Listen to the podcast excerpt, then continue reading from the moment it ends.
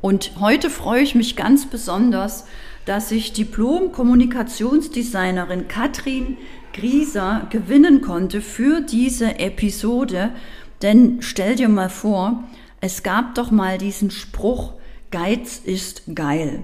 Und Katrin und ich, wir reden jetzt mal darüber, wie durch diesen Spruch sich die Welt wirklich verändert hat, wie der Anspruch an Qualität abgenommen hat, was das mit uns macht.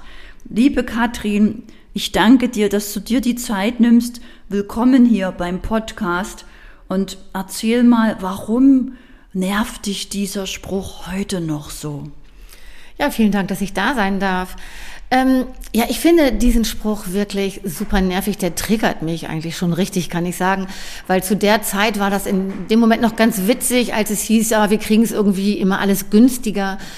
Ähm, aber auf lange Sicht hat einfach der Qualitätsanspruch bei der kompletten Gesellschaft extrem abgenommen, muss ich sagen. Und das zieht sich inzwischen über alle Bereiche. Und das ja. ist das, was mich unheimlich ärgert. Das hat natürlich für mich ähm, beruflich Auswirkungen, aber auch äh, finde ich einfach diesen, diesen sinkenden Anspruch an dieses, das reicht schon so, das ist mir, das ist nicht nötig, dass man dieses oder jenes macht.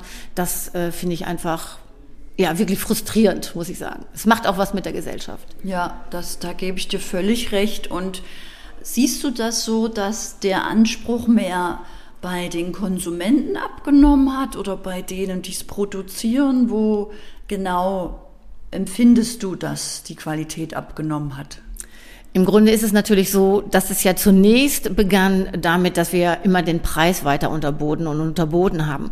Und mit jeder, mit jedem Preis absinken muss natürlich der Produzent im Endeffekt dann auch darauf reagieren. Er kann ja den Preis nur halten, wenn auf irgendetwas verzichtet wird. Also wird dann natürlich auch, wird es auch Auswirkungen auf die Qualität geben. Ich glaube, das ist so ein Gegenspiel, ne? so ein Miteinander denke ich mal, dass es darauf hinausläuft. Durch die Digitalisierung hat es dann auch wiederum ganz andere, ganz andere Wellen geschlagen, weil ja jeder irgendwo auch selber für sich ähm, zum Experten wird, überall alles nachlesen kann, alles besser weiß und alles noch anders recherchiert und das hat dann doch ja immer extreme Auswirkungen gehabt, finde ich. Ja, das finde ich richtig klasse, dass du das ansprichst denn auch ich bin mit diesem Spruch aufgewachsen und war damals auch in Berlin in der Hotellerie. Und ich weiß noch, wie die Fünf-Sterne-Hotels versucht haben, sich für Vier-Sterne-Preise zu verkaufen. Dann mussten die Vier-Sterne-Hotels zu den Drei-Sterne-Preisen wechseln. Und so hat sich der ganze Hotelmarkt damals kaputt gemacht. Genau. Ist, kannst du, hast du auch solche Erfahrungen gemacht oder hast du da auch Beispiele aufgrund deiner Arbeit, wo du täglich ja mit Unternehmen arbeitest? Ja, ich habe äh, arbeite sehr viele Jahre oder habe sehr viele Jahre als äh, Freiberuflerin gearbeitet, auch für Werbeagenturen. Und da war es im Grunde genommen auch ähnlich, wie du es auch sagst. Ne? Dann geht es im Grunde nur nicht äh, nur darum, wer ist jetzt im Grunde billiger, wer wird jetzt, wer hat einen niedrigeren Stundensatz und es geht dann nicht mehr um die Expertise. Ne? Weil dann heißt es nur, dann nehme ich den, der kostet, ich sage jetzt mal vielleicht 10 oder 15 Mark, damals war es ja noch, oder Euro weniger als der andere und das war im Grunde alles, was zählte. Und da war es vielfach dann auch fast schon egal, was am Ende dabei rauskam. Ja. Und das ist wirklich bitter, finde ich. Also. Und was würdest du dir stattdessen wünschen? Was wäre eigentlich schöner oder menschlicher oder produktiver? Ach, wir alle wollen doch eigentlich immer nur das Optimum. Ich sage immer zu jedem Handwerker, der zu mir kommt, ich möchte eigentlich das haben, was ich bezahle. Und das, was ich bezahle, möchte ich halt auch haben. Mhm. Und ich finde, es ist einfach so ein Miteinander. Ich kann nicht ein, ein, hochwertiges Produkt erwarten und das aber immer für einen kleinen Preis kaufen. Genauso wenig für eine Leistung. Das muss schon passen, finde ich. Und ich finde auch, dass wir uns wieder so ein bisschen besinnen sollten darauf, was am Ende des Tages wirklich auch zählt. Das ist doch auch ähm, das, was auch Bestand hat und was auch Wert hat. Ja, sehr schön, dass du das ansprichst. Und was macht für dich eine starke Marke aus, die das auch schafft, trotz dieser Mentalität in den Ansprüchen vielleicht doch oben zu bleiben? Ähm, wir wissen ja alle, dass im Grunde ähm, Emotionen einfach auch, die das Geschäft machen. Also wenn ich jetzt eine Marke habe, die eine gewisse Identität unterstreicht und nach außen transportiert, dann fühlt sich der Kunde auch mitgenommen, fühlt sich verstanden und weiß ja auch, was er für sich möchte. Kennt seine Marke, auf die er sich äh, gefühlt immer verlassen kann, die er immer blind kauft und auf die er dann auch setzt. Auch wenn es mal nicht so gut läuft, ne? dann kann man dann sagen, sagen dann auch viele, ich bleibe dabei und gebe vielleicht auch mal den 1,50 Euro oder zwei mehr aus. Das ist im Grunde genommen das, ähm, was ich ganz wichtig finde, ne? eine authentische Marke zu bringen, authentische Marke zu sein und auch so den Kunden anzusprechen und auch in miteinander zu sein. Schön. Und was machst du im Rahmen deiner Tätigkeit? Wie unterstützt du Unternehmen oder Unternehmer dabei? Ich unterstütze Unternehmen dabei, in die Sichtbarkeit zu kommen, also sich zu einer Marke zu entwickeln, sich auf seine Werte zu besinnen und genau zu erforschen, sage ich jetzt mal, wer man ist und was man auch dem Kunden für einen Mehrwert bieten kann. Ne? Genau diesen, diesen, diese kleine Besonderheit zu finden und das nach außen zu transportieren.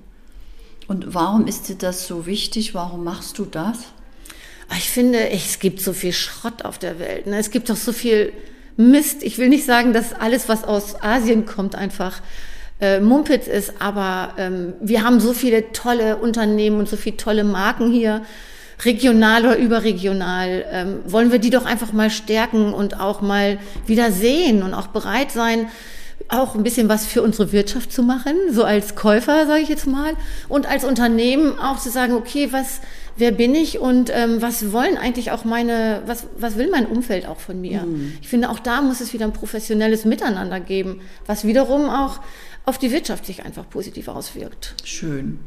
Und beim Podcast Erfolgstypen äh, sprechen wir ja viel über die Arbeit so von innen nach außen, was ja zu Verbindung führt, zu mehr Menschlichkeit, Hast du da vielleicht auch die, mal ein kleines Beispiel oder ein Tipp, irgendwas aus deiner Sichtweise, wie das auch für Unternehmen und Marken hilfreich ist?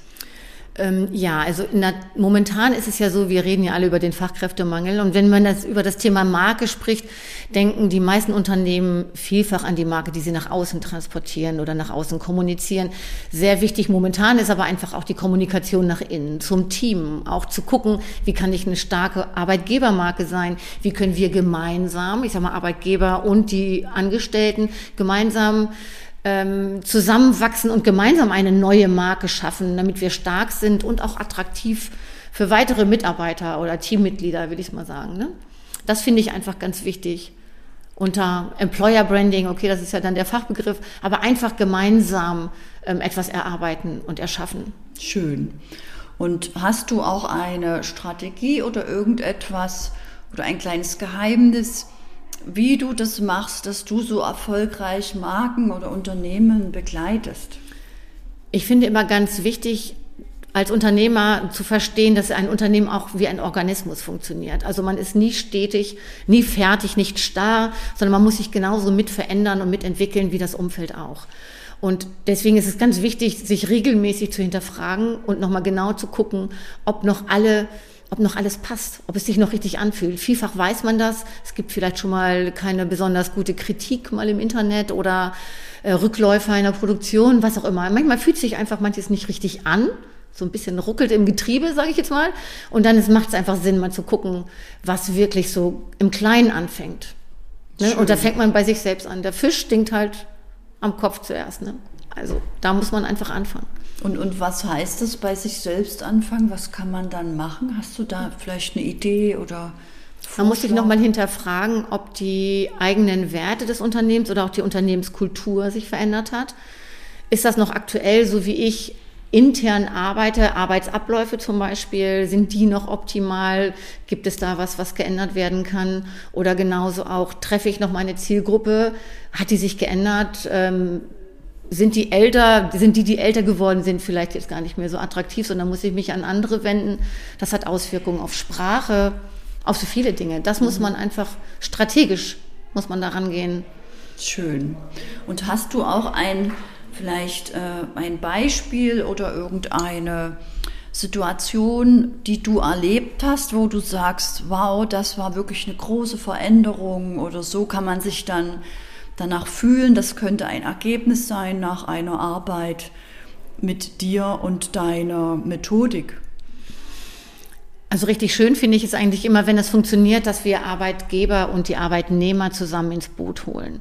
Dass die wirklich sagen, durch die wirkliche Kommunikation innerhalb des Unternehmens. Es geht ja nicht nur darum zu sagen, was ist gut fürs Unternehmen, sondern auch, wie fühlt sich derjenige in meinem Unternehmen wirklich wohl? Wie arbeitet er gerne? Welche Arbeitsstruktur könnte ähm, für den Angestellten vielleicht besser sein? Und das ist dann im Umkehrschluss auch fürs Unternehmen gut. Und zwar so gut, dass der dann auch ich sage jetzt mal, auch sagt, ja, I love my company, ich arbeite hier so gerne, dass ich das auch nach außen transportiere, dass ich sage, Mensch, weißt du, du suchst einen Job, ja, komm doch auch hierher. Das wäre ja fürs Unternehmen perfekt und ähm, ich sage mal, für den Angestellten genauso, gleichermaßen. Ne? Ja. Das finde ich eigentlich immer ganz schön, wenn das am Ende dabei rauskommt, dass die Kommunikation so toll ist, dass die Firma ähm, selbst im Grunde genommen sich neu erfindet und ein bisschen über sich hinauswachsen kann. Schön. Und wie trägt Branddesign jetzt dazu bei, dass genau so was passiert, dass die Menschen gerne da arbeiten? Ja, man verbindet Branddesign vielfach immer nur mit Design, aber das ist es eben halt ganz und gar nicht. Da gehört sehr viel mehr dazu, nämlich auch ein großer strategischer Anteil. Und das ist das, was ich vorhin sagte, ganz am Anfang anfangen, bei den Werten gucken, ähm, wie man ausgerichtet ist und was man da machen muss und dann die Kommunikation anpassen, weil es wird doch alles so gleich. Alles wird immer gleicher und gleicher, heißt es so schön. Und der Unterschied, der, äh, der, das Besondere macht den Unterschied. Also das, was einfach anders ist. Was ein bisschen merkwürdig ist, was mich persönlich berührt mhm. als Kunden. Und das gilt es herauszukitzeln und nach außen zu tragen. Ja. Und Werte, die du ansprichst, ähm, gibt es denn da viele Werte? Magst du mal einen Einblick bringen? Wie man vielleicht drei Hauptwerte, was kannst du über Werte erzählen, weil das ja ein wichtiger Faktor dabei ist. Ja, Werte sind ganz wichtig. Aber die sind natürlich auch ganz individuell. Was für mich, äh, meine Werte sind zum Beispiel natürlich Kreativität, aber auch Fokus und Disziplin und ähm, Authentizität. Ich finde, das ist Authentizität ist eigentlich etwas, was heute bei jedem, ähm, ich sage jetzt mal, vorrangig mit sein sollte. Ne? Ich sage mal, die absolute Ehrlichkeit und ähm, ist eigentlich das, ja, das macht es für mich eigentlich schon mal aus. Das wäre jetzt so ein Wert zum Beispiel, falls du das jetzt meinst. Ja, Gibt es zehn Werte oder gibt's zehn viele Werte? Werte? Es gibt ganz viele. Wenn man sich damit mal ein bisschen auseinandersetzen möchte, kann man äh, zum Beispiel auch Unternehmenswerte einfach mal googeln. Das ist ganz interessant, wenn man sich damit auseinandersetzt. Mhm. Suchst du dir mal die Liste raus, kreuzt man vielleicht erstmal zehn an und dann vergleicht man nochmal wieder miteinander, alle untereinander, so bis man am Ende vielleicht so drei oder vier Werte hat, zu denen man wirklich stehen kann und die einen wirklich auch ausmachen. Das ist ein ganz interessanter Prozess. Da lernt man auch, glaube ich, ganz viel äh, über sich selbst. Schön. Auch so in der Persönlichkeitsentwicklung. Ne? Das macht auch eine ganze ja. Menge mit einem. Und wenn man damit alleine nicht weiterkommt, kannst du dann auch mit unterstützen und da zur Seite stehen? Ja, natürlich. Also ich biete zum Beispiel auch äh, Markenworkshops an und da ist das auch zum Beispiel ein Teil davon, nochmal einmal seine Werte zu, zu erarbeiten und äh, Ziele zu setzen, Nutzen für den Kunden zu finden. Da unterstütze ich auch ähm, sehr gerne, sowohl in Workshops als auch dann einfach mit so einer kleinen Checkliste vielleicht schon.